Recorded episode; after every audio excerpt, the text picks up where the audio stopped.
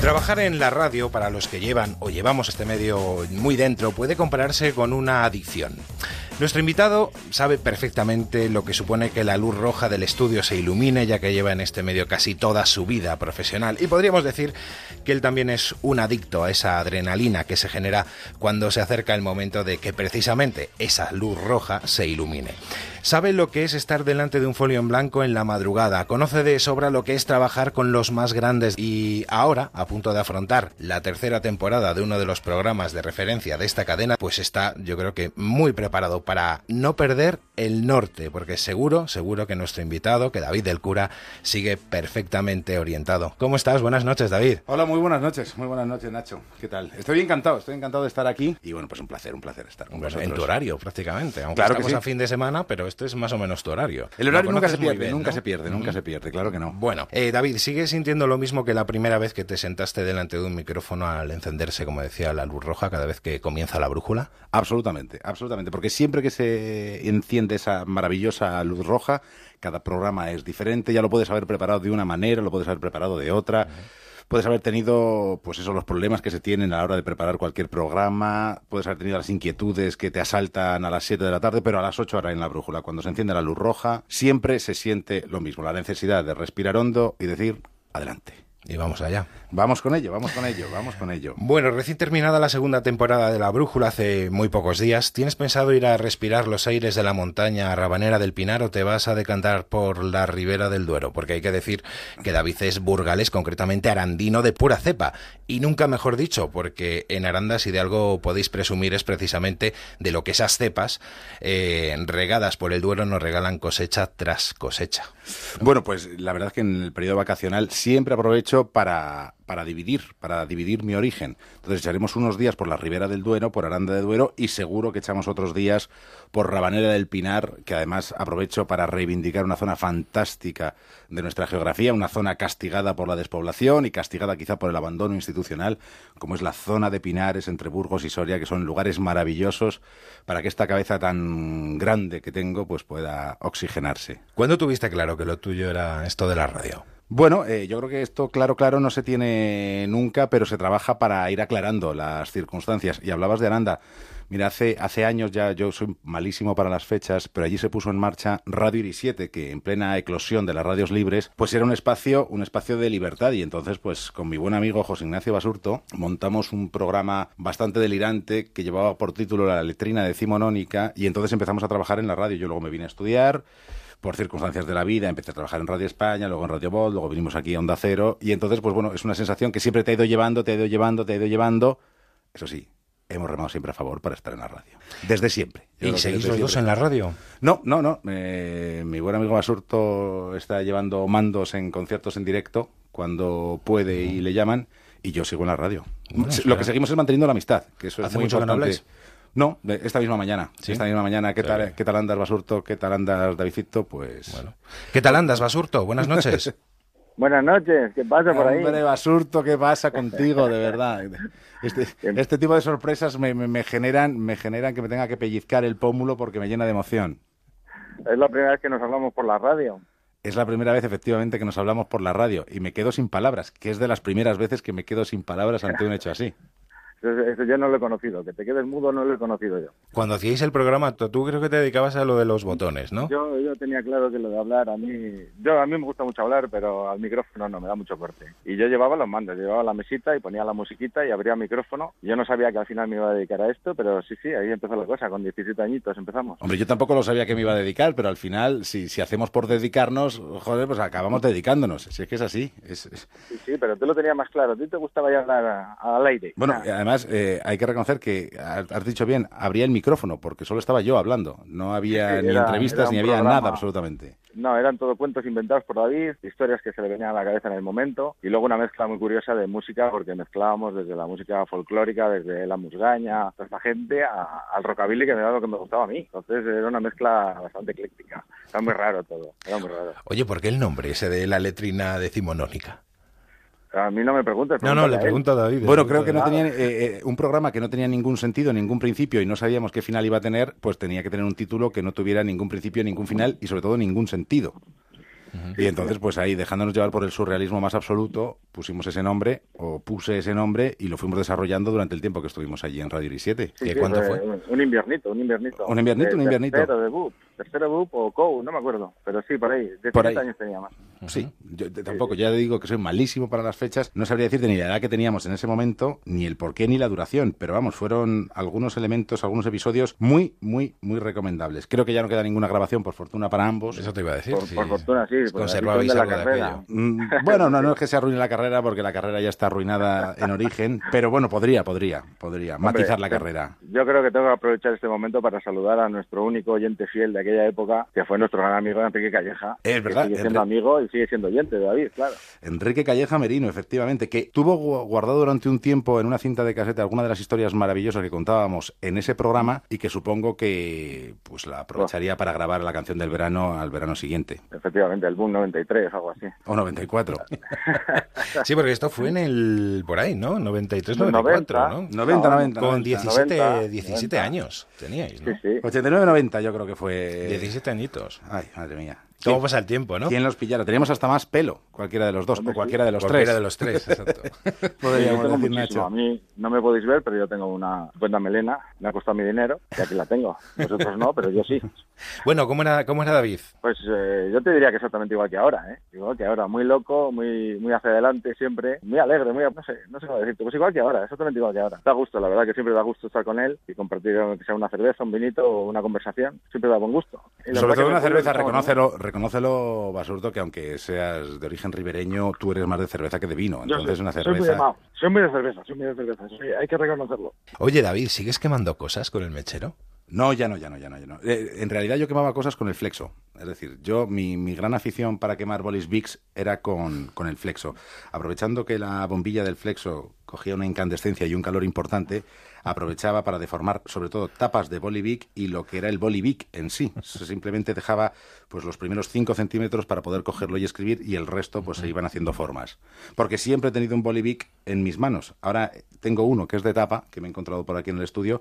Habitualmente ahora trabajo con el bolivic de cuatro colores que permite seccionar el pensamiento en cuatro fases.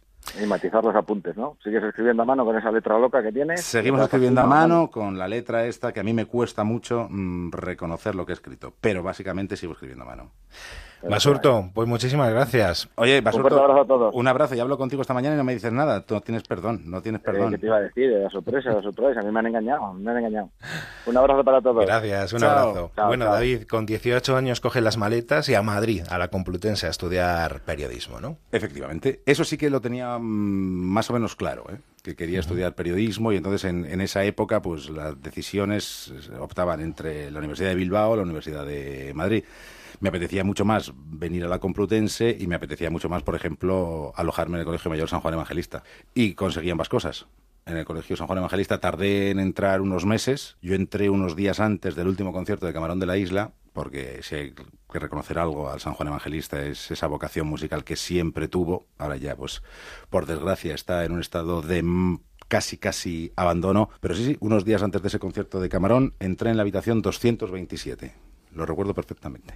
Jolín, qué memoria. Bueno, luego llegaría a la radio, las tertulias en Radio España, ¿no? Ah, También, también. Es tu también, primer eh. contacto con la radio ya profesionalmente, ¿no? Hombre, pues mira, mi primer contacto con la radio profesional fue efectivamente esa primera beca que, que hicimos en Radio España, la producción de la tertulia La Espuela, que por aquel entonces hacía Martín Maqueda ya después de mucha historia de esa tertulia, y ahí trabajamos como redactor. Uno de los episodios que ahora mismo hemos mm, recuperado hace pocos años es el secuestro y asesinato de Miguel Ángel Blanco. Yo recuerdo cómo aquel día Carlos Peñaloza, que era el director de informativos, dijo, Davidito, ¿tienes algo que hacer? Digo, bueno, pues estamos entregados aquí a la radio y a la comunicación, tú dirás lo que hay que hacer. Pues lo que hay que hacer es con Jacinto Aramendi cogerse un avión a las 2 de la tarde e irse para Bilbao porque han secuestrado a un, a un concejal del Partido Popular de la pequeña localidad de Hermua y eso apunta que va a ser una notición como efectivamente fue. Y aquello pues se estuvo trabajando, era la primera gran cobertura, allí conocí a grandes amigos como ahora por ejemplo Juan de Dios Colmenero, estábamos por allí trabajando, trabajamos con Jacinto Aramendi y sobre todo fueron muchas, muchas emociones las que se vivieron aquellos días de julio. Luego Radio Voz, donde, por cierto, conoces al Sina y curiosamente, casualidades de la vida, cede el testigo de uno de los programas más emblemáticos de esta cadena, que él dirigió durante una década, La Brújula. Pues sí, qué cosas, ¿no? Pues sí, pues sí, sí, sí, son cosas, son cosas que tiene la vida, son cosas que tiene la vida. Allí en Radio Voz se conocía mucha gente, ya conocía, pero pude trabajar, por ejemplo, con Javier Cancho, que ahora trabaja también en La Brújula desde Punta Norte, con Alfredo Menéndez, que ahora hace las mañanas de Radio Nacional de España.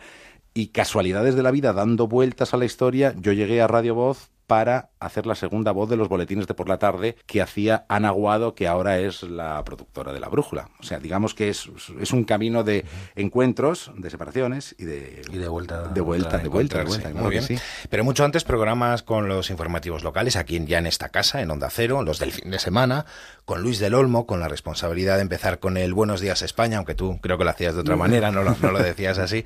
¿Cómo se adapta uno a esos ritmos? Ya que la radio por la mañana no tiene nada que ver con la radio hasta ahora, hasta por la. Bueno, vamos a ver, la radio, la radio por la mañana necesita un trabajo, un trabajo que todos los compañeros que se dedican a hacer programas matinales conocen perfectamente, que es una rutina por la tarde y luego tiene una rutina de madrugada para que cuando esa lucecita roja se enciende a las 6 de la mañana, al presentador, al director, no le falte de nada y el resto podamos ir completando también un poco lo que es esa rutina informativa con la que se despiertan millones de personas en este país. Es duro, es duro. Yo diría que trabajar de noche es bastante duro. Yo estuve aquí en esta casa, ¿no? incluso alguno más, alguno más. Yo creo que seis con Carlos y uno con Luis. Se echaron unos cuantos años de noche. Pero bueno, eh, los equipos aquí en Onda Cero son maravillosos, así que se llevan y se sobrelleva todo con encanto y con alegría. Eh, alguien me ha dicho que eres muy exigente. Eh, no sé si veías la serie de Siete Vidas, ¿recuerdas a Amparo Baró? que daba collejas. Dicen que si te podías haber inspirado en, en Amparo No, no, no, no, no. Creo que, creo que la violencia nunca ha entrado en mi forma de actuar. nunca, nunca, nunca, nunca, nunca. No descarto que en algún momento me tuviera que morder la mano para no proceder a la colleja, pero exigente. Yo ya te he dicho antes que trabajo con un boli de cuatro colores y eh, uno de esos colores que suelen tener los VIX es el rojo. Entonces, si se considera exigencia que yo subraye con boli rojo determinados textos, pues quizás sí, pero vamos, que todo. Vamos a ver si alguien nos lo confirma. Ángel Sastre, ¿cómo estás? Buenas noches. bueno, buenos días eh, en Caracas, ¿no? En Venezuela, con el cambio horario. El que faltaba, Angelito. Mira, mira que, mira que procedió con el boli rojo. Ángel Sastre, antes de que lo diga él, siempre, siempre se quejaba de la dictadura de los listos. La dictadura de los listos era como él denominaba. La presión, la presión. La presión. Que era simplemente hacer algunos apuntes con boli rojo de manera que se viera. No, no, no. Yo siento mucho. Mira, te estaba escuchando y cómo manejas lo que también denominábamos el New Language, el nuevo lenguaje, que poder de verborrea y eso que vivo en Argentina y de eso sé, pero qué poder de dialéctica que tienes. No, no, no te trabas ni en un momento siempre utilizando el lenguaje y ahí aprendí me curtí con el maestro, con, con David, mi amigo, la verdad.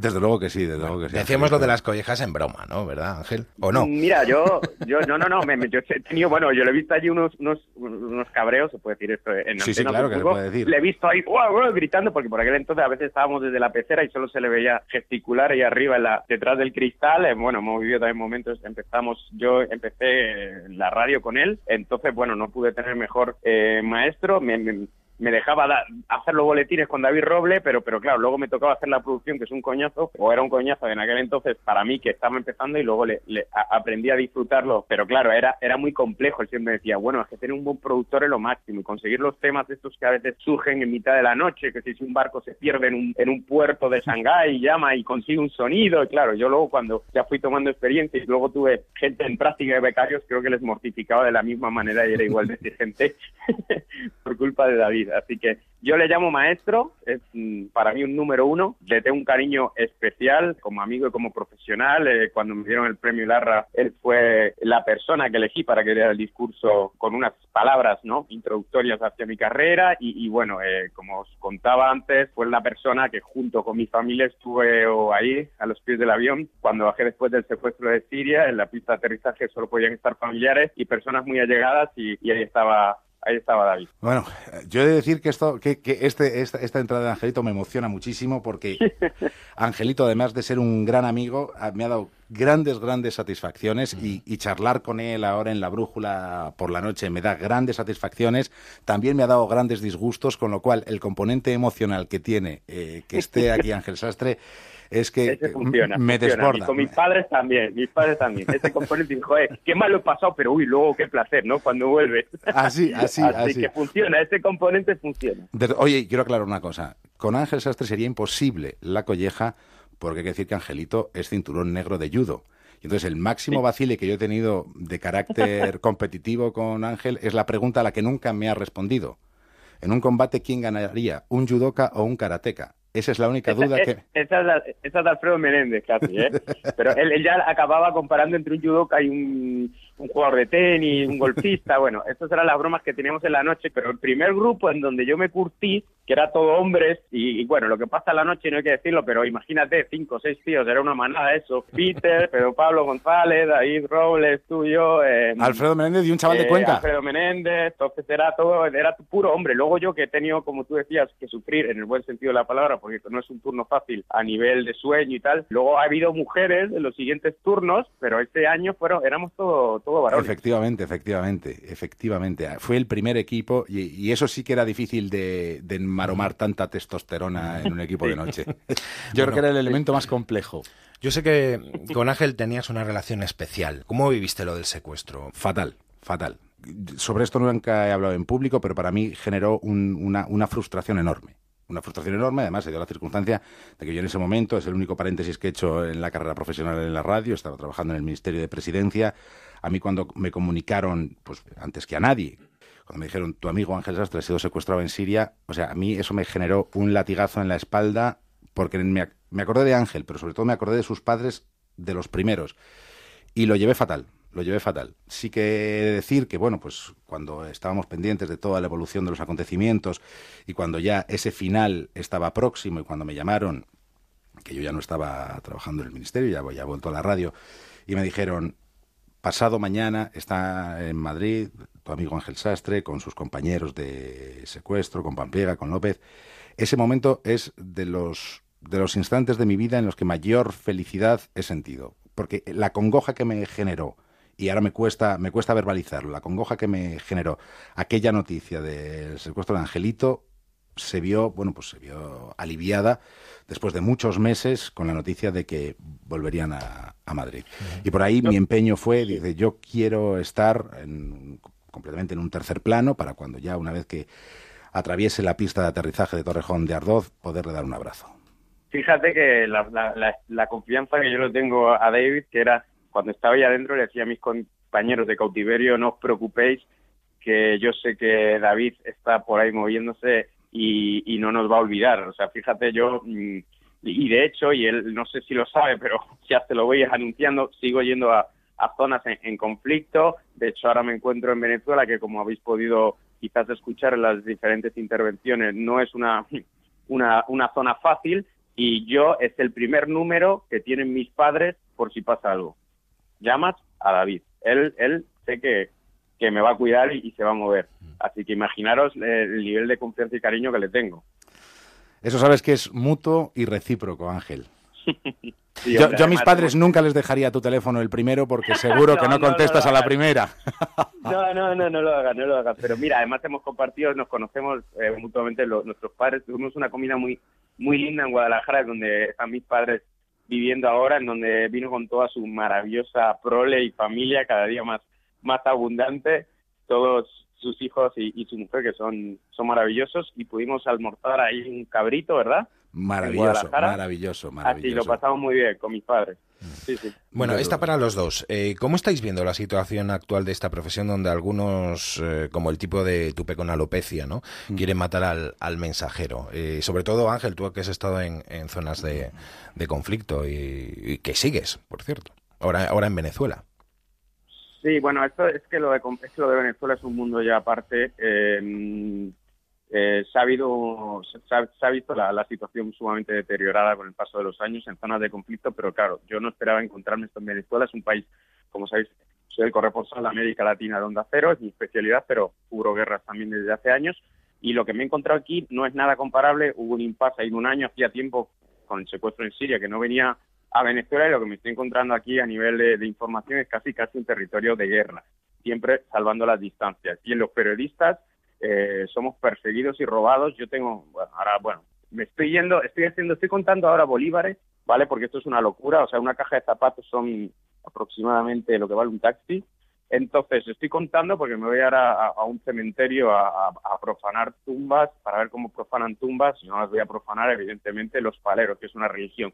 Y ahí también hay colectivos armados, hay una villa, la policía. Entonces, toda una tensión de cómo te pueden robar cualquier persona y cómo, desde luego, el periodista se ha convertido en un objetivo. Es una tensión agotadora, agotadora. No respiras tranquilo y estoy deseando volver a Buenos Aires. Evidentemente, cuando ya uno descansa una semana eh, vuelve con fuerzas, pero nada, es agotador. Pero no quiero no quiero pacar el protagonismo a David el cura. No, no, no, no, no. No, vamos a ver. Si, yo, yo, me he quedado, yo me, tengo que decir a Nacho que me he quedado verdaderamente impactado con estas dos llamadas que, que, me ha colado en esta entrevista, porque mi duda era, digo, bueno, las preguntas me las sabré todas. Sí, pero las emociones es muy difícil que las pueda controlar todas.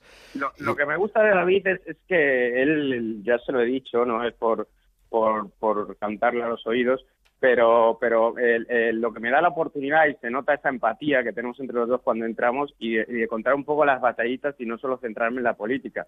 Y su informativo, la brújula, la verdad que va, va muy, mucho por esa línea, ¿no? Por la línea de la cercanía, esa simpatía y esa felicidad que él desprende de buena persona, se le nota, se le nota en, en, su, en su discurso, en las entradas, y, eso es lo que cuando uno entra uno se siente a gusto y se siente con libertad de poder contar estas cosas que a veces en otros informativos no tendrían lugar. Bueno, eso yo eh, diré en mi defensa y como me gusta hacer las cosas, es, se trata de generar comunidades con, con, quien entra, con Ángel, con los corresponsales, con quien te está contando las cosas, porque al final son comunidades de oyentes que vas generando también con quien está al otro lado del aparato y creo que al final pues es lo más interesante o lo más honesto que se puede hacer desde la radio. Ángel, un gusto hablar contigo. Bueno, pues un fuerte abrazo y David, espero cuando salga de aquí de Sin City, de la jungla como lo llamo, porque jungla esto está lleno de cerros, ahora mismo me estoy asomando estoy en un enorme cerro, por suerte hace sol, pero parece que va a llover en breve. Espero verte a mediados de, de agosto antes, camino probablemente de Ucrania o Irak.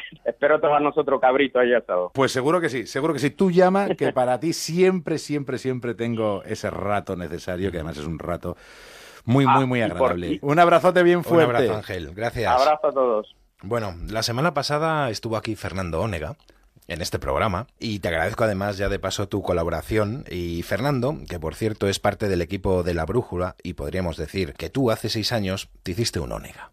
¿No? Más, más o menos, me explico. A ver, a ver, a ver. Te vas a la presidencia del gobierno y te pasas al otro lado. Efectivamente. Cosa que hizo eh, Onega, o que en, la transición, además, telita también en qué época, ¿no? ¿Cómo se ven las cosas desde ahí para alguien que siempre ha estado de este lado, al otro lado? Además, en una época donde se tomaron decisiones no precisamente agradables por parte del gobierno. Bueno, pues la verdad es que siempre el trabajo se haga al lado de la pecera que se desarrolle el trabajo, siempre hay que hacerlo con, con honestidad. Yo puedo decir que después de estar trabajando en el Ministerio de Presidencia durante tres años, tengo la sensación de que no he dejado ningún enemigo entre los compañeros de prensa. Al final lo que se trata de hacer es de facilitar el trabajo de los que están al otro lado, de los que están buscando información, en unos momentos como tú apuntabas, bastante complejos para, para, este país, en una crisis rabiosa, en una crisis que ha dejado todavía muchísimo rastro de, de dolor en las familias. Entonces, ¿Cómo se hace? Pues con, yo creo que con honestidad. Estés donde estés, con honestidad y siempre teniendo claro que todo pasa.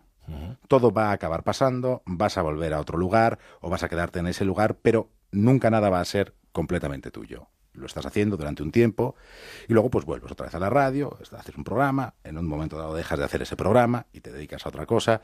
Y, y siempre que se haga con honestidad y un poco de alegría, pues yo creo que se puede desarrollar cualquier Pues alguien también de esa parte, de, esa etapa, te quiere saludar. Teresa, ¿cómo estás? buenas noches. David, buenas por favor, por favor, me estáis llenando de, de, de, ¿Me vais a hacer llorar? ¿Me vais a hacer llorar a estas horas de la noche? Y no me parece, no me parece. Es mi primera vez en la radio, estoy un poco emocionada yo también, ¿eh? Bueno, tu primera vez en la radio, pero pero vamos, pero vamos, vamos, vamos, vamos, vamos. Seguro que lo haces estupendamente. Yo ya, yo ya, Nacho, me, me, me voy a tener que, que, dejar porque es la primera vez que estoy sintiendo congoja aquí dentro de un estudio. Porque mira que suelo ser bastante desvergonzado para casi todo, menos para lo que me toca el corazoncito, que entonces ya se, se me encoge. ¿Echáis de menos a David? Teresa. Muchísimo, claro. Fueron tres años súper intensos. Nos hemos hecho muy amigos, de hecho. o sea que, que sí, sí, claro, cada día. Yo le echo de menos cada día. O sea que con eso te digo todo. Creo que gran parte de culpa que hoy no puede estar aquí es otra, la tiene también otra Arandina, ¿no? Que, que fue la que quizás te dijo, vente para acá con nosotros a trabajar. Claro. ¿Cómo, cómo fue aquello? Fue quien me dijo, te vienes con nosotros con nosotras a trabajar. Y dije, pues por supuesto, voy con vosotras a trabajar. Yo no sabía en qué consistía ese trabajo. Entonces, eh, hubo que construir también el desarrollo de ese trabajo y he de decir que en todo momento me sentí plenamente respaldado por la vicepresidenta, por María Pico, por Teresa, por todo el mundo que ha trabajado en ese ministerio, por Fran, por todos, por todos, por, todos. Eh, al final generamos, eh, en, las situaciones de crisis y de estrés, pues generas unos vínculos emocionales mucho más profundos. Y entonces, pues eso es lo que hay ahora. ¿Qué fue lo más difícil que te tocó hacer durante esos tres años y medio? Creo que fueron casi, ¿no? Sí, algo menos de tres años y medio. Yo creo que eh, el peor momento fue la gestión de la crisis del ébola. Del ébola. No, del ébola, no. del ébola, porque aquello fue una, una crisis completamente nueva. La situación era muy tensa porque Teresa Rodríguez estaba enferma, era la primera infectada fuera de África. Su situación vital era muy compleja y entonces cada paso mal dado suponía pues ahondar en la crisis económica, digo económica, sanitaria, política y de comunicación. Entonces, gestionar eh, la crisis del ébola para mí fue sin duda lo más duro. Aquello fueron días en los que había reunión del comité de seguimiento en sesión de mañana, tarde, prácticamente noche, las noticias te asaltaban sobre la mejora del estado de salud o sobre el empeoramiento de madrugada, eso había que gestionarlo. Había una demanda de información muy fuerte por parte de todos los compañeros y, lógicamente, era una necesidad imperiosa. Imagino que habría tensiones también. Mucha, mucha, mucha tensión. Entonces, eh, volvemos a lo mismo. Si tú ese trabajo lo desarrollas con una cierta honestidad y a todo el mundo tratas de darle la misma información y que todo el mundo tenga la información que necesita, pues yo creo que al final se puede sacar adelante por fortuna y gracias sobre todo a los esfuerzos de, los médicos y a los esfuerzos de los científicos y de los investigadores aquella vida pues se salvó, se salvó aquella vida y luego tuvo una derivada también pues en lo que tiene que ver con la comunicación y con la política que ya conoce todo el mundo, pero yo diría que fue para mí el momento de máxima tensión. Mm. Bueno, Teresa, ¿recuerdas alguna anécdota curiosa de, de David al frente de, de, ese cargo que tenía ahí en la presidencia del gobierno? O sea, recuerdo muchas, porque no parábamos de reírnos. No te sabría decir ahora alguna, alguna en concreto. Además, no sé si se podría contar incluso, pero... Sí, sin problema, sin problema. sin problema, no nos oye nadie. No, no bueno, sobre todo eh, que lo pasábamos muy bien, que estábamos todo el día riendo, era bastante divertido. Era, David es una persona súper alegre y entonces siempre tenía, tiene muy buen rollo. Con lo cual imagino que el trabajo es más llevadero, ¿no? Claro, y sobre todo en sitios como estos, que estamos muchas horas, que tienes a veces unos picos de estrés bastante potentes, tener a alguien que no se tensa nunca, esto es impagable, ¿sabes? Bueno, yo, te, te, agradezco, te agradezco, porque yo habitualmente, eh, mi, mi, figura era la de dar el coñazo a todos los compañeros, a Teresa, a Domínguez como abogado del Estado, a Enrique Lasso como abogado del Estado, a Javier Soria, que era entonces el diplomático, que estaba en el equipo, a Juan Alcázar, que estaba llevando las cuestiones económicas. Entonces yo era como el visitador, llamaba a la puerta y entonces llamaba con la mejor de mis sonrisas porque lo que se avecinaba era trabajo para ellos. ¿Me puedes hacer una notita, pero, pero corta? ¿sabes? Así, esa, era la rutina, efectivamente, esa era la rutina. una época estupenda, la verdad es que impagable, la verdad. Esos años fueron muy... Eh, ¿Cambiarías la radio otra vez por...? Cada, cada, circunstancia vital tiene su momento, su llamada, su sí, su no, y en aquel momento dije que sí, en este momento pues ya estoy pensando en cómo va a ser la tercera temporada de La Brújula. Eh, cada, cada momento tiene su circunstancia, no, no sabría decirte ahora mismo. Teresa, muchísimas. Voy, a, voy a intentar decir tu apellido, ¿vale? Chukovsky, ¿no? Más o menos. ¿Lo he dicho bien? Correcto. Más o menos, más o menos todo correcto. ¿Cómo es? ¿Cómo es entonces? No me dejes con la duda ahora. Kuskowski. Kuskowski, vale. Mucho más fácil de lo que parece. Mucho más fácil de lo que parece. Pues Teresa, muchísimas gracias, por haber estado con nosotros. Conmigo, ¿eh? Un, un besazo. Besos, un besazo, David. Teresa. Un beso. Hasta luego. Hasta luego. Yo como sigas con este nivel de emociones, me levanto y me largo. Está mirándome el papel para ver quién viene después, pero no, no lo vas a ver. La próxima temporada de La Brújula, ¿alguna novedad? ¿Algún cambio? Bueno, tendré que pensarlo, ¿no? Para eso son las vacaciones. Las vacaciones están para eso, para reflexionar. Te hemos molestado en plenas vacaciones. Para pensar, para hacer balance de lo que se ha hecho, para ver dónde se puede generar algunas modificaciones. Y eso yo creo que, bueno, pues lo pensaré y ya te lo contaré. Un programa muy consolidado, con secciones con mucho éxito, como puede ser la Brújula de la Economía o Punta Norte, ¿no? Absolutamente, absolutamente. Eso, eso, eso no va, eso no, no, va a sufrir modificaciones importantes. Muy bien, Javier Cancho, quédate tranquilo. Buenas noches. Hola, ¿qué tal? Ay, pero, pero esto, esto es como, como esos programas de telerrealidad donde me sometéis a torturas emocionales que no, no soy capaz de, sacar adelante, ¿eh? Que, al final me dejáis sin palabras. Nacho, me vas a dejar sin palabras y entonces todo va a ser un sufrimiento. ¿Sabéis dónde estoy? Estoy en Cataluña, estoy en Barcelona. Anda. ¿Y cómo te has cambiado de la punta norte ahí, a Cataluña? Bueno, porque todo, todo el rato viendo el horizonte, por muy bonito que sea, pues me aburriría, entonces he, viajado. Bueno. Ha salido, ha salido de Punta Norte para darte una vuelta por ahí. Para eso son las vacaciones. claro que sí. Para oxigenarse. Y nosotros molestando. Bueno, Javier, ¿qué me puedes decir de David? Pues David es un gran tipo, así para empezar, y es, es un hombre divertido. Yo, yo siempre le he admirado mucho la capacidad de elocuencia que tiene, la, capacidad para, para sonreír, que me parece algo fundamental, sobre todo a partir de cierta edad, ¿eh? cuando somos jóvenes lo de sonreír es muy fácil y para mí pues pues es alguien especial, muy especial en mi vida, no solo personal, sino también profesional, porque gracias a David, pues hacemos cosas que a mí me parecen interesantes en la brújula. ¿Cómo surge lo de lo de Punta Norte? Punta Norte surge después de Javier Cancho. Quiero decir, primero surge Javier Cancho, que siempre ha estado ahí y ha sido, y le considero uno de los mejores periodistas que tiene este país, con posibilidades de hacer cosas maravillosas. Entonces, a mí cuando me dicen que tengo que hacer la brújula, lo que tengo que contar sí o sí es con Javier Cancho. Entonces Javier Cancho le propongo, digo, bueno, pues ¿por qué no haces el tiempo como una excusa, como otra cualquiera, y luego a partir del tiempo desarrollas una sección en la que se entremezclen, pues en algunos momentos el surrealismo, en otros las historias, y él da forma a una sección ahora mismo sin la que la brújula no pierde todo el sentido. Es eso, primero surge Javier Cancho y luego surge Punta Norte. Lo que tenemos claro es que queremos contar cosas interesantes que luego, pues cuando los oyentes están en casa con la familia o están con los amigos, pues pueden historias propicias para la conversación. Partimos de ese ámbito, ¿no? Y a partir de ahí, pues hemos encontrado todo tipo de historias. Eh, a mí, por ejemplo, las historias de la propia historia en sí misma me interesan mucho, las historias de ciencia, no sé, todo lo que tenga ahí un ingrediente que sea propicio para la conversación. Y luego David trazó un esquema que, ha sido fundamental. El formato yo creo que, que ha sido lo que más ha gustado y eso lo pensó David Cura. Ay, yo, yo, yo, no sé, no sé. No sé, no sé, porque me, había dejado aquí encontrar a tantos amigos en esta conversación. Solo he hecho en falta una cosa. Te voy a poner un pero. Venga. Nos tenías que haber traído todos eh, al estudio. Me hubiera encantado. Pero ah, Angelito, a Basurto. Además, que es que yo creo que todos en algún momento tenemos algunos vínculos entre nosotros también. Que ya solo me falta nuestro buen amigo Rodolfo Contreras que ya, ya no miro por si acaso dice Paji buenas noches y entonces ya se me viene todo el mundo abajo. Pero esto mismo, con todos en el estudio, hubiera dado para varias horas de programa, seguro. Bueno, pues nada, Javier, quédate tranquilo. Tenemos Punta Norte la próxima temporada, la brújula. Encantado, encantado.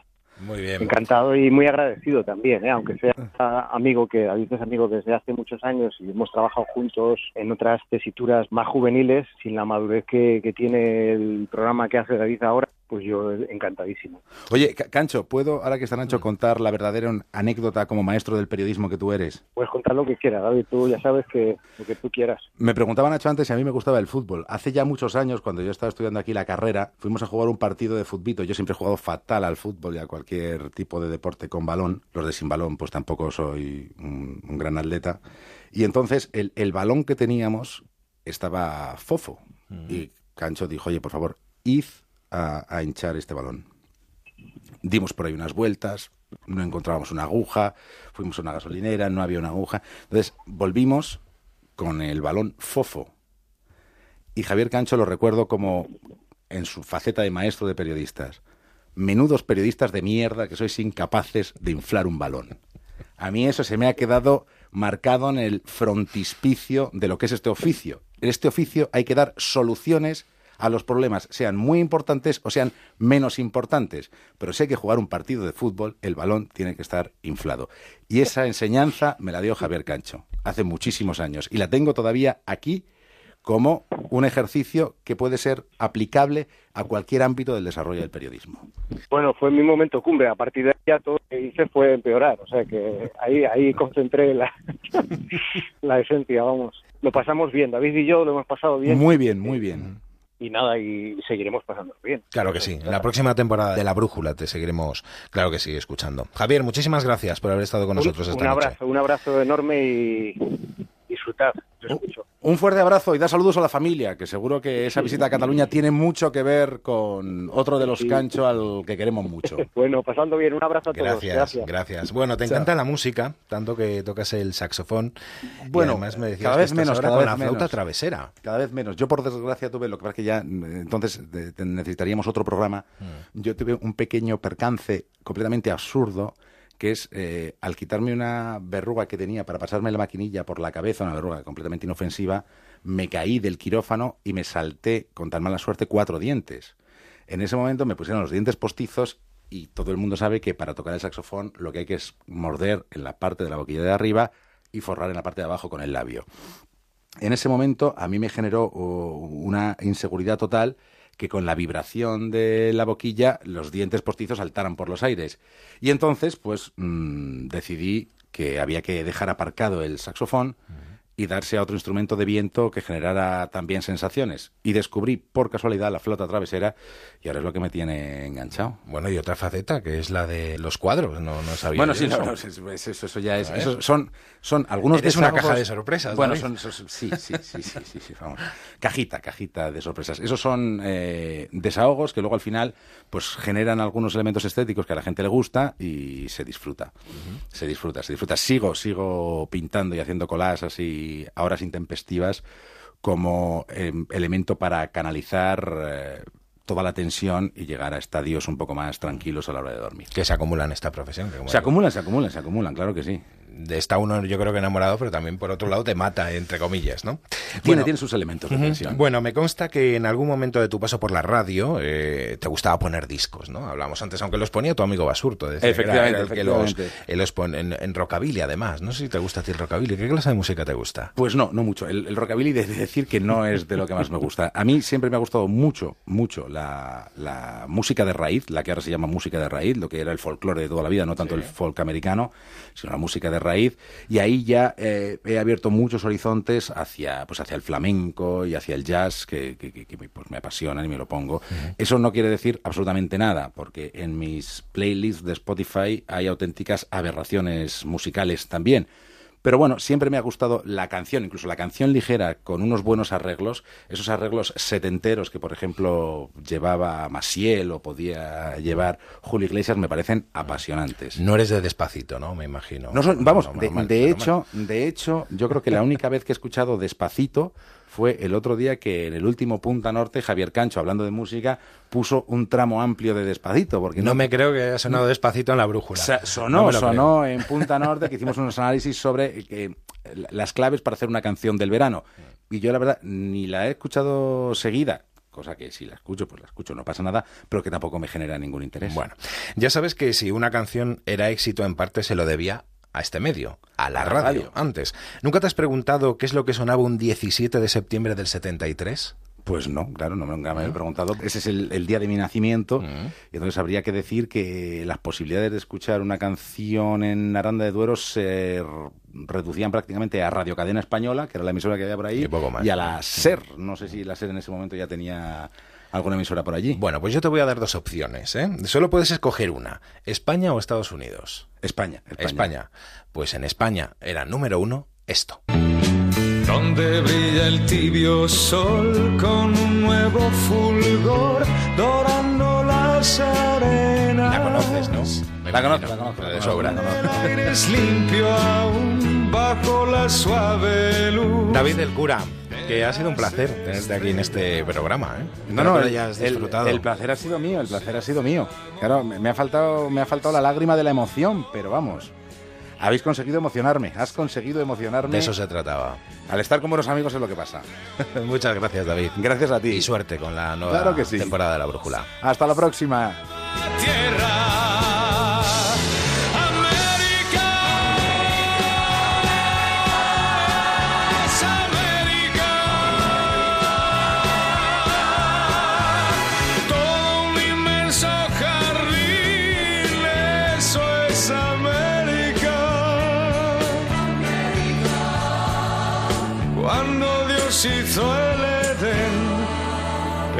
En América.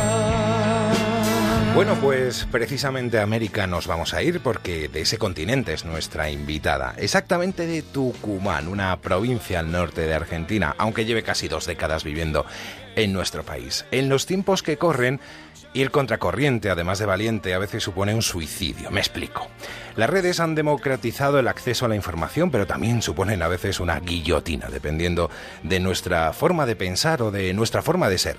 Con casi 185.000 seguidores en Twitter, a nuestra invitada no se le pone nada por delante, porque no tiene pelos en la lengua, y es capaz de hasta ponerse delante de su jefe o se sienta frente a un actor porno si hace falta para demostrar... Yo he querido ser tan virgen como tú en este, en este caso al venir a encontrarme con una persona que, que no conocía. Sí que quise ponerte cara y te puse cara nada más, pero no quise ver nada de lo que habías hecho.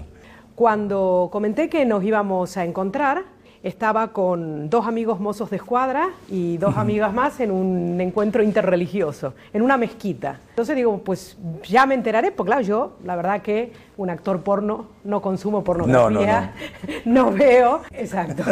En definitiva, que decidí, ni busco en Wikipedia, ni voy a, a, vídeos y me voy a encontrar con Nacho, porque yo creo que lo importante es no dejarnos llevar por personajes ni por etiquetas, Total. sino ser capaces de ir a descubrir quién es el otro y yo creo que todos nos pueden enseñar y de todos podemos aprender algo. Pues ahora conozco a Nacho. Hola, ¿qué tal? ¿Qué Lucía, encantado. Sin etiquetas. El hábito no hace al monje, o sí, Sor Lucía Caram, muy buenas noches. Muy buenas noches. Bueno, el hábito no hace al monje, pero hace a veces que el monje esté identificado y localizable las 24 horas del día, y yo creo que de eso se trata, de estar disponible eh, las 24 horas del día y también visible recordando y siendo memoria de que tenemos un compromiso con la gente y que, bueno, pues en principio uno podría tener eh, intentar pasar más desapercibido en ese sentido y que el hábito, bueno, pues el hábito es, siempre digo, la bata de trabajo que me tiene las 24 horas del día eh, disponible para la gente. De hecho, con el teléfono abierto también por cualquier cosa que necesite. ¿Cómo le gusta que le llamen, Sor Lucía, o que te llamen? Te, puedo tutear. Y tanto, sí, sí. Normalmente me dicen Sor Lucía, pero también me dicen Lucía. Este, mm, en Argentina tenía muchos motes, pero el que ha quedado y con el que me conoce todo el mundo ya es Sor Lucía.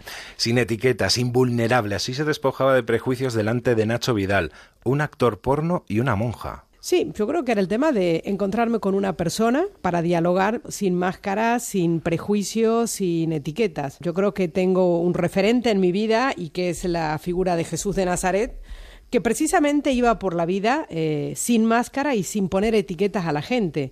Y esto le valió que, bueno, pues que se lo cargaran, ¿no? Se decía que era amigo de publicanos, de prostitutas, de gente de mal vivir, que no quiero decir que Nacho sea eso, en absoluto, ah.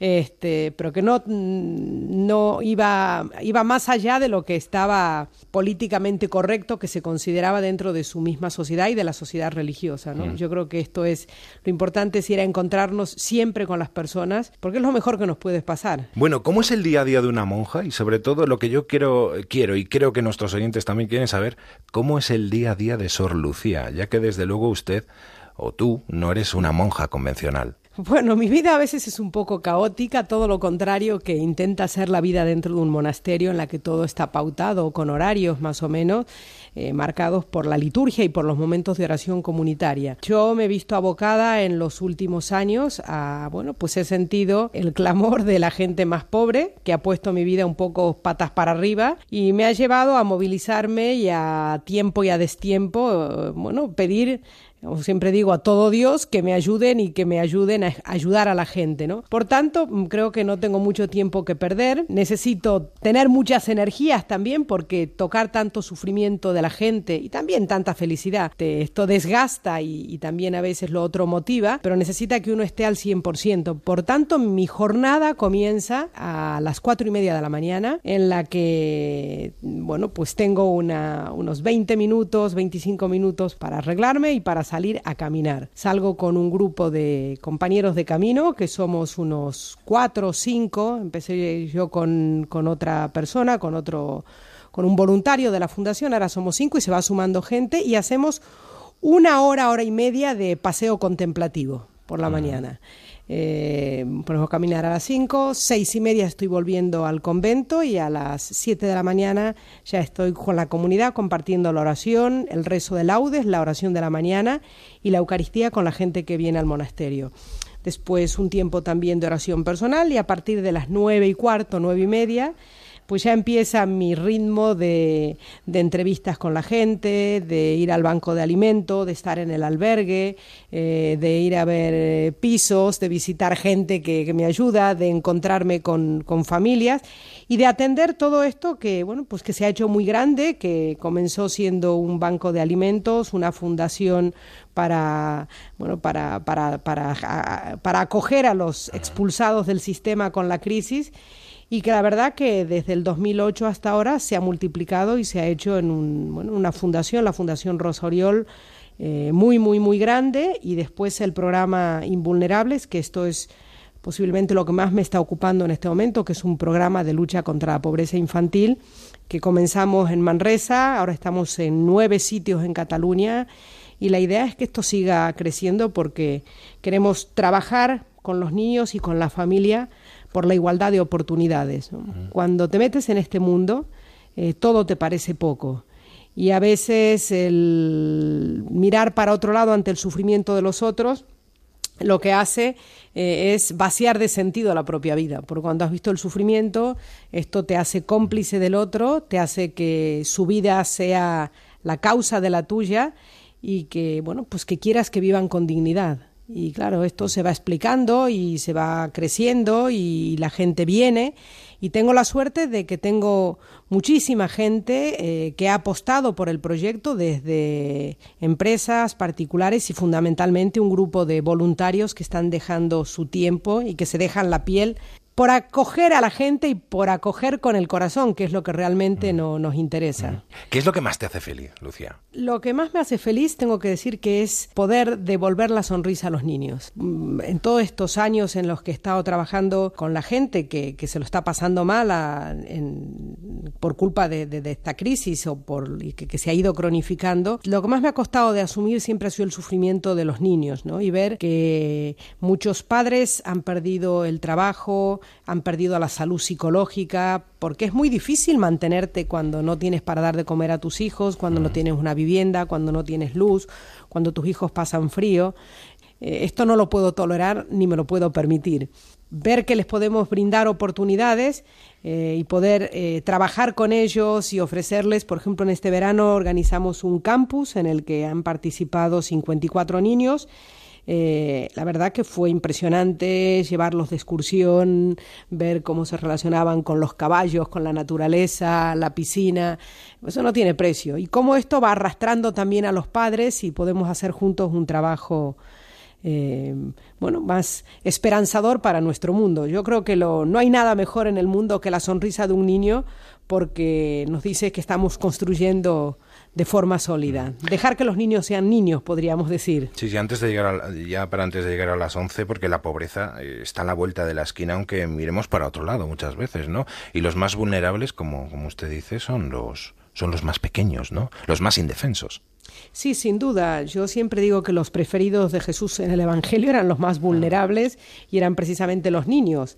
Eh, y otros que son muy vulnerables, evidentemente, son los ancianos. Creo que son los dos extremos eh, de, nuestra sociedad que son muy vulnerables, que no están lo suficientemente cuidados, pero es que algo también nos pasa como sociedad y me preocupa, porque tampoco estamos cuidando de nuestros jóvenes que no tienen acceso al mercado laboral, que no tienen expectativas de futuro. Esto genera una gran frustración y quisiera que pudiéramos crear una gran pandemia eh, de salud integral para curar a nuestra sociedad porque algo no va bien. Por usted que no quede o por ti, que no quede. ¿no? Exactamente, intentaremos que no quede y que todos los que nos están escuchando entren en la misma sintonía, que yo creo que es la, la, la, de una humanidad más plena y más feliz. ¿no? No, es, no es tan complicado, yo creo que eh, es bueno tener sueños, eh, explicarnos estos sueños y trabajar juntos para que sean una realidad. Y esto da sentido a nuestras vidas y te digo de verdad que nos hace ir eh, chutados cada día, ¿no? porque tienes motivos para levantarte, motivos para trabajar y para bueno, luchar contra viento y marea para que de una vez por todas estalle la justicia. Habitualmente me imagino que le harán muchas entrevistas y en la mayoría de ellas le preguntarán por temas políticos. Eh, ¿cuántas, ¿Cuántas entrevistas puede hacer al día o al cabo de la semana?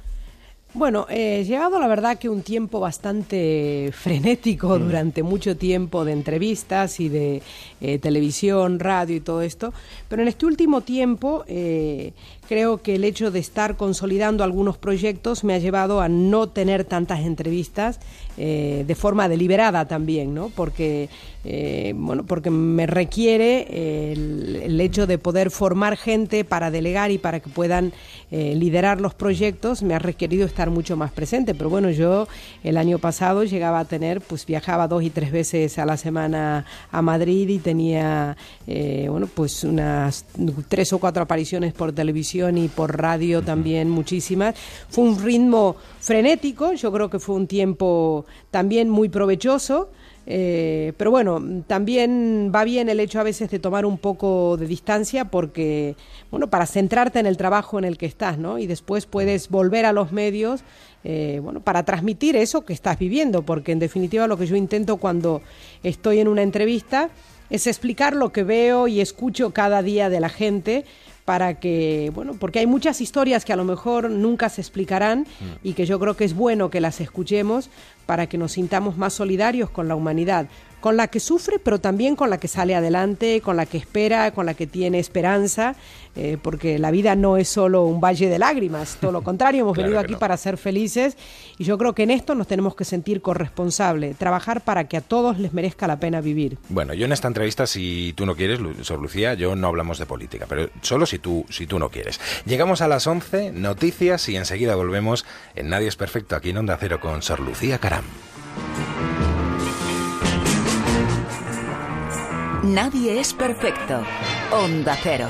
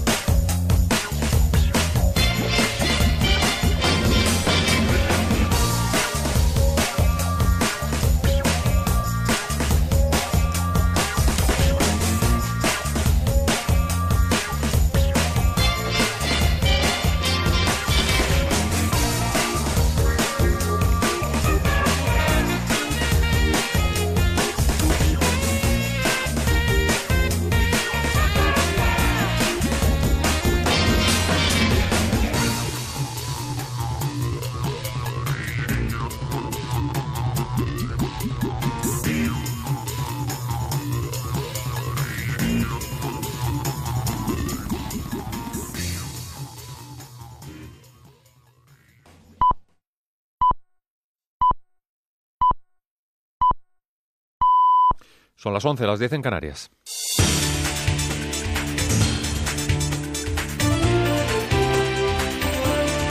Noticias en Onda Cero. Buenas noches. Intensa jornada la que vive Venezuela este domingo, que arrancaba con el líder opositor Leopoldo López de nuevo en su casa en régimen de arresto domiciliario, mientras después ocurría el conato de alzamiento militar en un cuartel de la ciudad de Valencia, que deja a 10 de los sublevados detenidos y al menos dos muertos y un herido en las protestas que se dieron en las inmediaciones de ese acuartelamiento. A la espera de la deriva que tome vaya a tomar el país en los próximos días y quizá horas, el gobierno chavista denuncia lo que considera un acto terrorista de una oposición que incrementa su hartazgo con el régimen bolivariano. Desde Caracas informa Gabriela González. El presidente de la República, Nicolás Maduro, se pronunció sobre los hechos registrados en la 41 Brigada blindada en el estado Carabobo. Al respecto, calificó el hecho como atentado terrorista que fue pagado por factores de la oposición, según él, desde Miami y Colombia. Esto fue parte de lo que dijo el presidente Maduro. De aquí quiero felicitar a la Fuerza Armada Nacional Bolivariana por la reacción inmediata que se ha tenido frente al ataque terrorista. Hace una semana les ganamos con votos y hoy hubo que ganarles con balas al terrorismo. El presidente señaló además que habrían sido dos las personas fallecidas y un herido y que se trataba, según él, de 10 atacantes, de ellos nueve civiles y un militar retirado. Asimismo, confirmó que fue sustraído parte del parque de armas de esa instalación militar. Por su parte, la Mesa de la Unidad Democrática también se pronunció en un comunicado en el que le demanda al presidente Nicolás Maduro a informar detalladamente y rendir explicaciones ante el país a raíz del episodio ocurrido este domingo 6 de agosto en la instalación militar del Fuerte Paramacay en Valencia, Estado Carabobo. Y en Francia, la Fiscalía Antiterrorista trata de esclarecer en una investigación abierta ya si el hombre que anoche entró en la Torre Eiffel portando un cuchillo al grito de ala es grande tiene conexiones con el terrorismo yihadista. París, Lucía Valentín. Tras ser rápidamente detenido a la entrada del monumento, fue puesto a disposición judicial por asociación terrorista e intento de asesinato. El hombre, un francés de 19 años, originario de Mauritania, tendría antecedentes psiquiátricos y acababa de salir de un internamiento en un hospital psiquiátrico. Durante su detención habría llegado a decir que quería atentar contra un militar. Francia lleva más de dos años bajo amenaza yihadista con atentados eh, que atacaron lugares míticos de la capital francesa como los Campos Elíseos. Sin acuerdo, así han quedado las negociaciones entre Eulen y el comité de empresa y se emplazan este lunes a partir de las 11 de la mañana para tratar de resolver diferencias. La convergencia de posturas está en una eventual ampliación de plantilla, no así en la subida salarial de un 30% que piden los trabajadores. El secretario de Estado de Infraestructuras, Julio Gómez Pomar, pide flexibilizar posturas. Son los propios trabajadores de, Eulen que están aquí los que han planteado esa eh, situación bajo eh, eh, una demanda de incremento salarial que nos parece absolutamente desacompasada y, fuera de lugar. La alcaldesa de Barcelona, Ada Colau, pide al Gobierno central y Generalitat que se pongan manos a la obra y convoquen una comisión de seguimiento con todas las administraciones si se prolonga más este escenario donde de momento se mantienen los paros parciales para mañana y la huelga indefinida del 14 de agosto en el Prat, en el aeropuerto del Prat. Pero no era esta la única petición de Colau y rompiendo el silencio de los últimos días se refería a las últimas acciones de turismofobia en la ciudad de Barcelona por las que de manera urgente se reúne mañana el ayuntamiento para analizarlo. Condenamos eh, firmemente estas acciones que afortunadamente creemos que son aisladas, que no son representativas de la situación en la ciudad y aquí también sí queremos hacer una llamada a la prudencia, a no extender una alarma que no se corresponde con la realidad. Y en las próximas horas harán escala en París para llegar mañana a mediodía a Málaga seis de los nueve heridos españoles en el accidente en la India, donde cuatro de ellos perdían la vida en la colisión del microbús donde viajaban y que, se, que chocaba contra un camión. Los otros tres heridos permanecen ingresados en un hospital de la ciudad de Bangalore, mientras los permisos para la repatriación de los cadáveres estarían ya a punto de estar validados por las autoridades del país, que han trabajado desde el primer momento junto con el Ministerio de Exteriores español. Deportes, Germán Álvarez tercera jornada de los Mundiales de Atletismo de Londres. En el 800 metros, Kevin López y Álvaro de Arriba se han quedado eliminados. Y sorpresa en el 100 femenino, con victoria de Bowie y Lane Thompson, que se ha quedado fuera de las medallas. La selección masculina sub-18 baloncesto se ha proclamado su campeona de Europa tras caer por 62-74 ante Serbia en la final. El Villarreal ha perdido 3-1 con el Inter de Milán. El Alavés Levante ha acabado 1-1. El Atlético de Madrid ha ganado 3-2 al Brighton. El Betis ha ganado 2-1 al Stuttgart. El Español ha empatado a 1 ante el Hamburgo. Y el Sevilla ha empatado a 2 ante el Everton. El Arsenal ha ganado en la tanda de penaltis al Chelsea el primer título oficial de la temporada en Inglaterra. Y por último, la alcaldesa de Jerez ha dado a conocer que el circuito de Jerez pasará a llamarse Circuito Ángel Nieto. Pues pueden seguir las noticias, la información en nuestra página web ondacero.es. En verano, a muchos les toca trabajar. Si eres de los que se queda, conecta con nosotros. Tampoco cerramos por vacaciones y queremos que lo pases lo mejor posible. Onda Cero, tu radio. Destinos por descubrir, aventuras por vivir. Cada viaje, una experiencia. Disfruta de tus vacaciones y conecta con nosotros desde cualquier lugar del mundo. Llévanos siempre en tu maleta. Onda Cero, tu radio.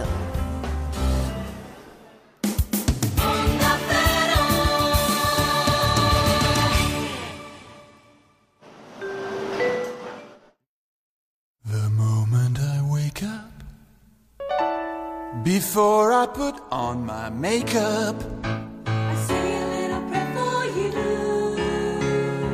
walk home in my hair now, and wondering what dress to wear now.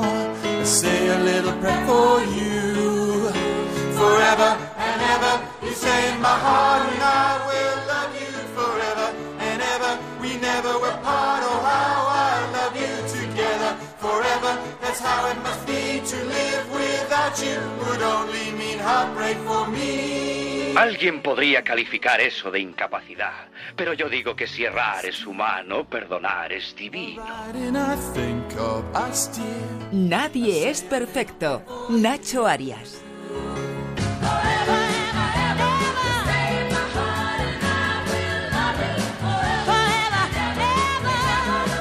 Pues aquí seguimos, en Nadie es Perfecto. De ella se han dicho muchas cosas, pero sus principios están por encima de todo. Sor Lucía Carán es una monja dominica, que no dominicana, y cojonera para algunos, ¿no, Sor Lucía? ¿Cuál? Sí, sí, creo que me lo gané a pulso al, al mote, pero bueno, ya está bien. ¿Y eso por qué le, por qué le viene? ¿Qué, ¿Qué hizo? Bueno, yo creo que durante mucho tiempo a veces... eh, a veces cuando estamos este, trabajando tenemos muchos miedos a la hora de hablar y no queremos perder eh, eh, nuestro prestigio, o nuestros contactos o la, o- o- o la influencia o lo que hemos conseguido y nos convertimos en personas políticamente correctas y decimos a veces lo que los otros quieren oír. Pero claro, cuando estás, primero, cuando estás ante el sufrimiento de la gente, cuando el tema que te ocupa es el de la justicia, y cuando ya lo has dado todo y no tienes nada que perder, porque tu vida es la vida de las personas, esto te da una libertad impresionante para hablar. Y claro, a veces esta libertad lleva a decir verdades que, molestan y que incomodan. Y yo creo que por una parte soy argentina y tengo incontinencia verbal y, y por otra parte, bueno, pues a veces eh, he dicho y digo cosas eh, que molestan y las continuaré diciendo siempre que, que, que esto ayude a construir y a que se puedan despertar conciencias y que aquellos que tienen que asumir responsabilidades las asuman como yo intento asumir cada día las que me tocan a mí también. ¿Cómo arreglaría el mundo Sor Lucía Caram? Bueno, la verdad que yo creo que el mundo se arreglará en la medida en que cada uno sea capaz de tener en orden su parcela y explicarle a los que están al lado y entre todos a nivel pequeño ir construyendo el gran cambio viene por aquello que tantas veces hemos dicho, ¿no? Mucha gente pequeña en sitios pequeños haciendo cosas pequeñas transformará el mundo.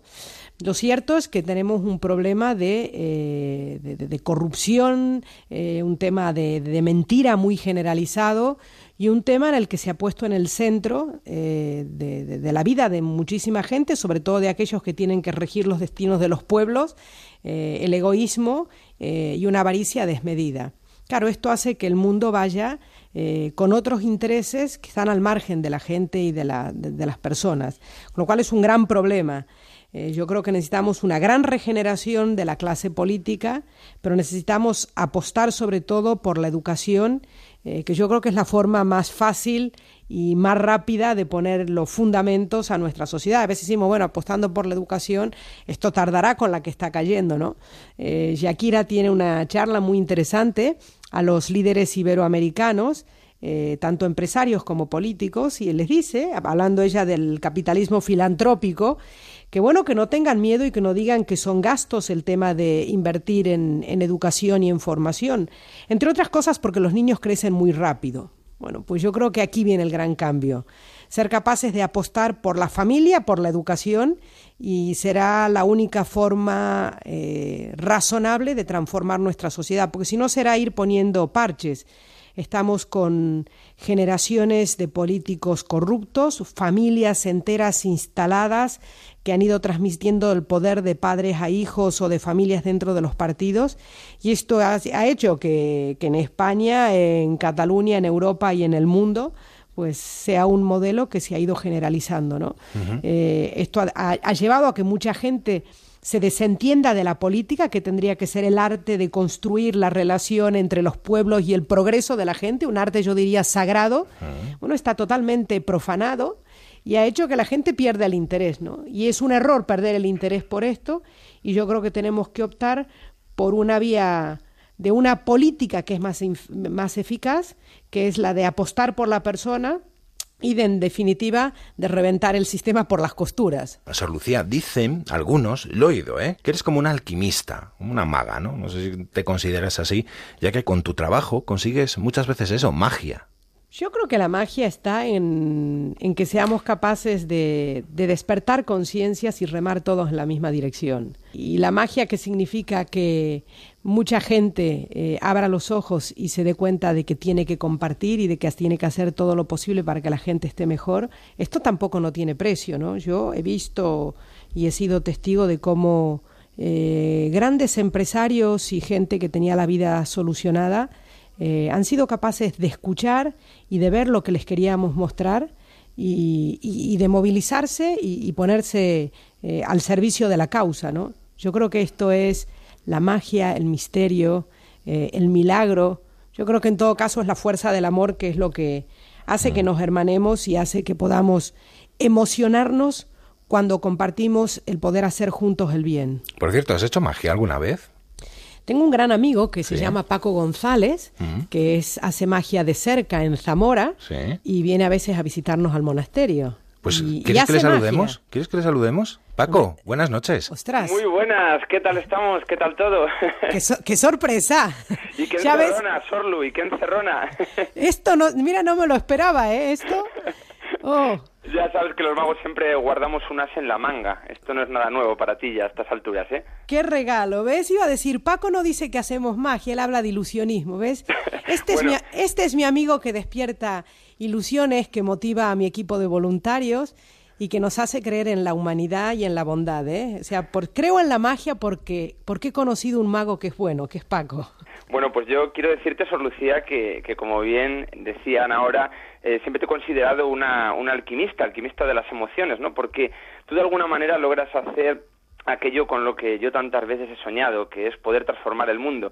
Eh, yo, por desgracia, me tengo que conformar con generar la ilusión de hacerlo, pero tú lo consigues a cada paso, a cada instante, con cada gesto y con cada obra, ¿no? Por eso te tengo tantísimas, tanta admiración y tanto cariño, por supuesto. Gracias, Paco. ¿Sabes que Paco vino al monasterio unos días a reflexionar? Y una de las monjas que tiene 95 años, pues lo vio y al principio le daba un poco de miedo eso de la magia.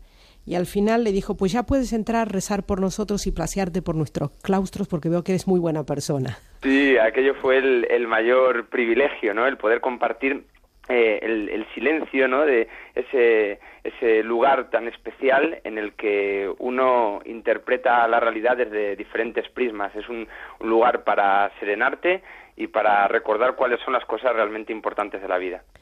Fue otra experiencia muy buena con Paco, que vino un día a visitar el banco de alimentos y se puso a hacer magia con la gente. La gente que venía para pedir comida y que estaban en la, en la cola esperando, se olvidaron por un momento del drama que estaban viviendo y realmente eso sí que fue mágico, Paco, ¿eh? Sí, la verdad es que fue una mañana absolutamente eh, increíble, donde pude conocer a un equipo humano extraordinario y comprender un poco eh, que la grandeza de, de las personas como, como Sor Lucía, por supuesto, tienen mucho que ver también con el, con el contexto y con la gente de, de la que se rodean, ¿no? Y el contexto y el mundo de Sor Lucía es un mundo muy, muy especial eh, que consigue generar cosas tan, tan bonitas y tan importantes como las que ya todos conocemos, ¿no? Pero bueno, yo, yo sí que quería decir que hay, hay muchas palabras que, que definen a, a mi amiga Sor Lucía, la palabra eh, fuerza, la palabra ilusión, entusiasmo, pasión, vocación, servicio, alegría. Pero si yo tuviese que destacar una de ellas por encima de todas las demás, sería sin lugar a dudas la palabra inspiración, porque Sor Lucía tiene esa, esa capacidad de, de azuzarnos a todos, de, de azuzar nuestras conciencias, sacarnos de, nuestro espacio de confort y, movilizarnos, llamarnos a la acción y hacer que le sigamos con esa capacidad de liderazgo que tiene impresionante, aunque también quiero decir que, tengo algo que reprocharle a Sor Lucía y es que a mí nadie me dijo cuando yo la conocí que, que, tendría que venir con una especie de, de prospecto en el que figurasen los efectos secundarios, porque ella provoca una especie de hiperactividad que desde luego no es apta para cardíacos. Eh, una vez que conoces su trabajo, no puedes parar de, de- de querer hacer cosas y de, y de movilizarte, como digo, para acompañarla en esos proyectos tan increíbles. Y, y bueno, eh, aparte de eso, también quiero decir algo que no sé si, si es bueno o es malo, pero mi pequeño ego de aspirante artista lo que nunca le va a perdonar a Sor Lucía es que en una ocasión en la que debutó conmigo como maga, la aplaudieron muchísimo más que a mí. Y eso, Sor Lucía, sí que no puedo perdonarlo, tienes que entenderlo. Bueno, ya, ya, ya lo conseguirás, ya lo conseguirás. La verdad que has conseguido sacarme los colores. Este, y, y- y- y una sorpresa impresionante, ¿eh? Mira, no me imaginaba escucharte a ti. Esto sí que es magia, esto sí que es la magia de la radio, ¿eh? Sí, bueno, sí. para mí, para mí Sor Lucía ha sido, ha sido un grandísimo regalo el poder compartir esto, estos momentos contigo. Espero que nos veamos muy pronto y por favor vuelve a hacerme uno de esos macarrones con carne que son memorables, irrepetibles y eso sí que son macarrones alquímicos. Por supuesto que sí, porque cuando uno se los come se olvidan todos los problemas de la vida cotidiana, ¿eh? Perfecto, eso está hecho, cuando quieras. Bueno, eh, hablaban antes de, de comida, eh, también tenía su programa de cocina, ¿no? En, en un canal especializado. Sí, en Canal Cocina resulta que en realidad me engañaron, ¿eh? Porque un día me llamaron por teléfono para decirme si podía hacer un programa. Eh, les dije que, yo les proporcionaría alguna monja que pudiera hacerlo, que yo estaba muy liada, que no podía. Eh, y al final, pues di varios nombres y bueno, me llamó la periodista y me dijo, mira, ¿sabes qué lo que pasa? Es que todos dicen que no, ya está preparado el plató y yo aquí me juego mi trabajo porque claro, no he sido capaz de encontrar a nadie. Digo, bueno, pues tendremos que ir. Bueno, pues hice como pude, me organicé una semana, me fui a Madrid y en realidad después supe que realmente, como sabían que era la cocinera del convento, querían que cocinara, ¿no? Bueno, fue una- un, un engaño con una, con, un- con una experiencia realmente muy, muy buena, porque me permitió meterme en la cocina de nuevo y evocar eh, mi infancia y toda mi trayectoria, porque la cocina y los aromas y todo esto nos traen muchas sensaciones, emociones, recuerdos. Y bueno, pues fue sintonizar con mi pasado, con mis abuelos, mi abuela que era una gran cocinera, comida del Líbano, con mi madre que me enseñó también a cocinar, con María, una mujer que cocinaba en casa y que hacía la comida criolla argentina muy buena, y que bueno, que son las que me han enseñado a meterme en la cocina y a, y a inventar, ¿no? Por cierto, ¿echas de menos tu tierra? Mm, yo creo que mi tierra es donde estoy ahora. Eh, tengo mis raíces en Argentina y soy irrenunciablemente argentina. Tengo una familia preciosa con muchos sobrinos. Eh, cuando voy allá disfruto muchísimo, tengo a mi madre. Eh, pero si me detengo a, a- a pensar, eh, la nostalgia a veces a lo mejor me paralizaría porque te, te trasladas y tengo la suerte que ellos me animan a hacer lo que estoy haciendo y me siento enamorada de la tierra en la que estoy. Con lo cual, eh, sí, amo mi tierra. Creo que no volvería, no podría volver porque creo que tengo aquí un trabajo y una misión, pero soy argentina ah, por todos los poros. Ahora que hablamos del mundo, ¿qué es el mundo ominal? El mundo ominal, el mundo de los hombres, el reino ominal, que es el que falta, pero es el que... La expresión, nos referimos a la expresión. Sí, sí, pero cuando yo iba al colegio mm, tenía una monja, la hermana Sofía, que era mayor, y me acuerdo que ella hablaba de los reinos y hablaba del reino ominal, hablaba del mineral, del, nat- del natural, del animal, pero faltaba el ominal, ¿no? Y fue mi gran descubrimiento, y yo creo que es lo que aprendí de aquella monja mayor que tenía casi 80 años en aquel momento y que lograba apasionar y movilizar a, a- a todos los adolescentes que estábamos en sus clases. El reino de, de- de los hombres y de la humanidad, sí, sí. ¿Quién te llamaba mamocha? ¿No te llamaría esa monja mamocha? Ostras, mamocha mis hermanos. Mm. Mercedes, buenas noches. Buenos días Hola, para buenas ti. noches. Mercedes, ¿qué haces ahí? Esto sí que ya no me lo esperaba, Sí. ¿eh? Cuñada. Mi Así gran es, cuñada. Te estoy saludando. Mercedes es como, más que mi cuñada, es una hermana realmente, ¿eh? Y creo que hemos hecho un buen camino juntos. Lo que pasa es que Mercedes está casada con mi alter ego, que es mi hermano Ernesto, que somos iguales. Y yo creo que esto hace que haya una sintonía especial con, con esta cuñada. Sor Lucía es, una, es muy enérgica, es muy alegre, siempre está haciendo chistes, Es muy profunda en lo espiritual también, aunque ella dice que no se le nota tanto, pero yo la he visto que es muy profunda y espiritual, es muy intelectual, es muy pensante y está siempre buscando cosas nuevas. Es lo que más me atrapa de Sor Lucía. Siempre está pensando dos pasos más adelante. Eso es fantástico de mi cuñada. Y después es una gran compinche, una gran compinche, todo le divierte, todo le encanta. Y es muy positiva, es lo que es lo que hace que uno cuando está con ella está como cómodo, está siempre feliz, una persona que no le está buscando las cosas malas a nada. Así que yo para mí es una gran compañía, una gran compañera y también una gran hermana. Para, es como que nos conocimos de toda la vida. Me encanta estar con Sor Lucía, ella lo sabe, y siempre que puedo una escapada y me quedo ahí convivo con ella y con las otras hermanas, es una maravilla, la verdad que un regalito que me hacen del cielo cuando estoy con ella y parezco, parece que le estoy diciendo algo como para quedar bien, pero es cierto, ¿no?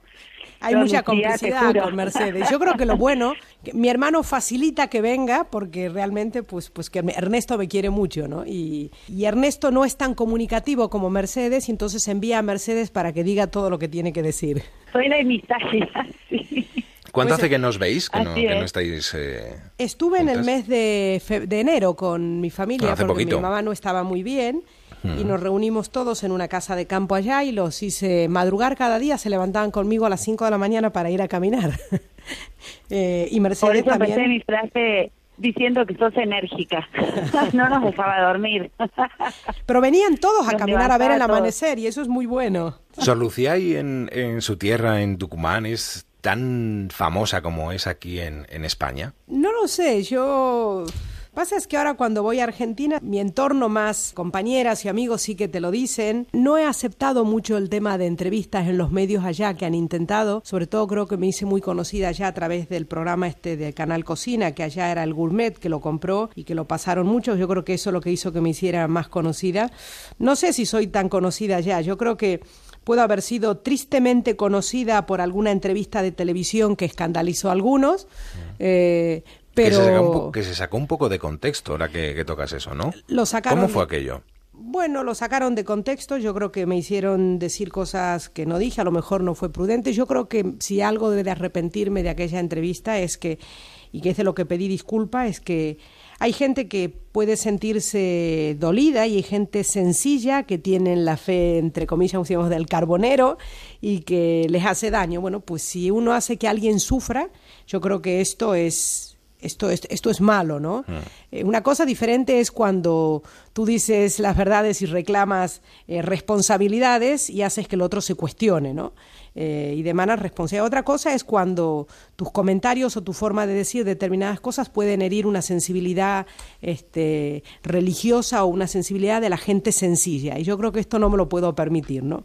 Por lo demás, yo creo que tenemos que madurar también y ser capaces de verbalizar y decir eh, cómo creemos y cómo nuestra fe va más allá de determinadas formas. Mercedes, Bueno, que siga adelante, que no se deje entrampar por la gente que solamente opina y que no hace, que lo más maravilloso de ella es el hacer y el donarse a sí misma y además transmitir un súper testimonio a todos los que le rodean, ha formado un grupo fantástico de voluntarios y les ha hecho despertar en cada uno un, un rasgo solidario que estaba por ahí adormilado, así que para mí que siga adelante.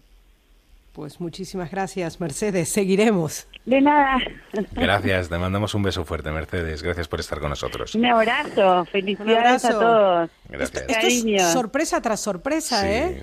Y antes de, de finalizar, ¿cómo llevas las críticas? Porque hay mucha gente que, que te sigue, que, que dice, bueno, aquí está, fíjate lo, lo que dice, no tiene pelos en la lengua, pero hay, hay gente que, desde luego, todas esas cosas que, que tú dices no es precisamente causan acercamiento o, o alegría. Mira, hace poco te entrevistó nuestra compañera Isabel Gemio. Yo me gusta leer muchas veces los foros lo que opina la gente y encontré dos. Te voy a leer una buena y una mala, ¿vale?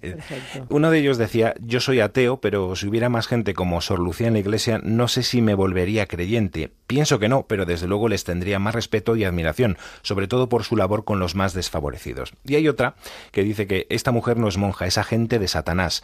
Habla contradiciendo todas las enseñanzas de Cristo, la tradición y los mandamientos de Dios. El demonio es astuto y a los lobos los viste de corderos. Católicos no escuchen nada contrario a nuestra fe. Sí, yo creo que recibo por una parte eh, muchos ataques de lo que yo digo a veces la caverna, que es muy descalificadora y muy dura. Eh, y por otra parte también lo recibo de, de, una extrema izquierda, ¿no? De hecho, desde hace muchísimo tiempo, cada día, cada día, en el contestador automático del convento, eh, escuchamos amenazas, ¿no? De que, de, que, de que vive el demonio y que van a quemar el convento y que no sé qué. Pues, pero cada día, ¿eh? Eso es cada día a la noche y a la tarde siempre hay una llamada, ¿no? Yo creo que ha llegado un momento dado en el que cuando alguien te hace una crítica y te la hace directamente y es constructiva, la escuchas. Yo ahora ya hace mucho tiempo no entro en los foros. Eh, me doy cuenta de que el mensaje que intento transmitir o que intento vivir sobre todo, eh, bueno, pues eh, hace que cuando la, que la gente entienda el mensaje cuando va acompañado de un compromiso y con una causa. Y esto a la gente lo entiende, el trabajo con los más pobres, y esto a la gente lo respeta. Los que están cerrados en, simplemente en unos dogmatismos y en una forma se vuelven intolerantes e incluso eh, les molesta el hecho, por ejemplo, de que, de, de, de, que lleve hábito trabajando con los más pobres porque les gustaría que eh, poderme descalificar del todo, ¿no? Mm, al principio, hace unos años, sí que me hacía daño. Ahora no me hace daño. Sí. Eh, creo que ahora eh, he descubierto que lo más importante es lo que tengo entre manos. No tengo tiempo para perder. Duermo muy pocas horas y no puedo permitir que esto me quite el sueño.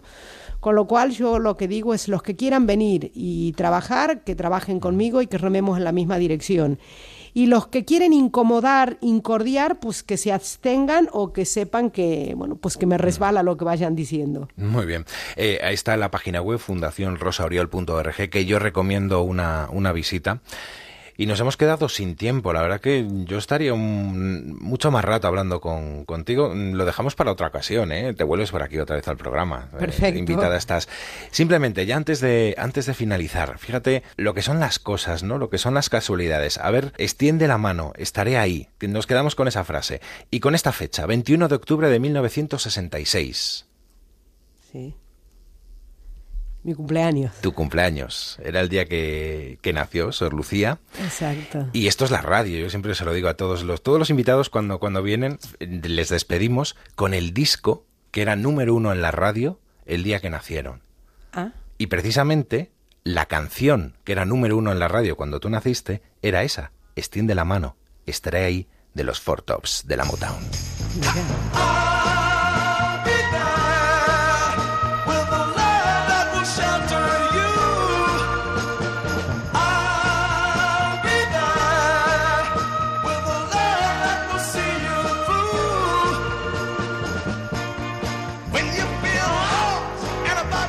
Bueno, Sor Lucía, que ha sido un placer conocerte. Muchísimas gracias. Muchísimas gracias. Bueno, ya ves que no te hemos habla, hecho hablar mucho de política. No, Hemos no. sido buenos. Muchísimas gracias, me lo he pasado muy, muy bien y me habéis sorprendido, la verdad. Pues nada, a seguir con toda esa labor, con todo ese trabajo, con toda esa energía que tienes, envidiable. Y, y lo dicho, gracias por estar con nosotros. Muchas gracias a ti Un y a todo tu muy equipo. Fuerte.